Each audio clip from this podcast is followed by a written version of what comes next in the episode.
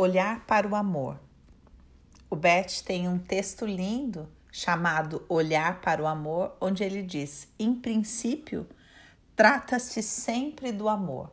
Então, nesse texto, ele aborda que essas terapias que ficam focadas na raiva, nos comportamentos destrutivos, nos sentimentos de negação aos pais, em última instância, são sempre terapias fracassadas, segundo ele porque na verdade uma terapia só tem êxito quando nós procuramos onde está o amor. Então eu quis trazer essa reflexão para vocês para convidar você a em qualquer situação se perguntar onde está o amor e mais profundamente, onde está o pedido de amor? Queria que você pensasse nos relacionamentos que você tem dificuldade e, e pensasse aonde nessa situação eu estou pedindo amor. Como é que eu peço amor? Será que quando eu discuto, por exemplo, com meu marido, com meu companheiro, querendo que ele tome uma atitude, querendo que ele seja mais proativo, querendo que ele seja isso, aquilo, aonde está o meu pedido de amor, o meu pedido de ser cuidada, o meu pedido de equilíbrio na relação? Será que não tem uma forma de eu fazer esse pedido de maneira mais doce, de maneira mais mansa, de maneira mais óbvia? Será que a cobrança é, é a melhor forma de pedir amor? Da mesma maneira, eu queria que você olhasse para as falas que você ouve e que te ferem, para as críticas que você ouve e que te ferem e perguntar: onde está o amor? Onde está o pedido de amor nessa fala?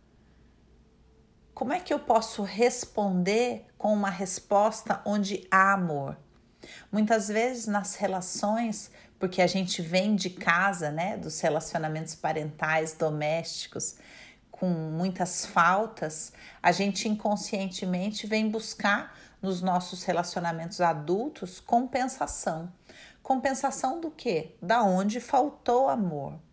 Então, tudo aquilo que a gente tem pouca paciência nos relacionamentos atuais é porque existe uma conta em aberto lá de trás e no fundo eu tenho a expectativa de ser compensada.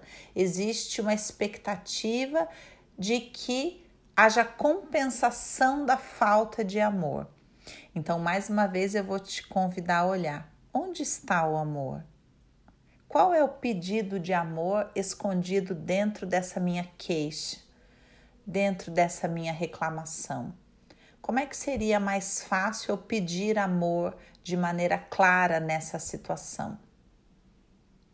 Quando a gente olha procurando o amor dentro da dor, o amor dentro da crítica, o amor dentro do silêncio, o amor dentro do afastamento, quando a gente olha para uma situação procurando onde está o amor, na verdade a gente está olhando para a luz e não para a escuridão.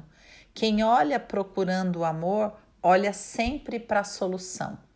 Quem encontra onde está o amor tentando se manifestar, soterrado embaixo de tudo aquilo, embaixo da decepção, embaixo da dor, embaixo das críticas, das brigas, das discussões, há um pedido de amor.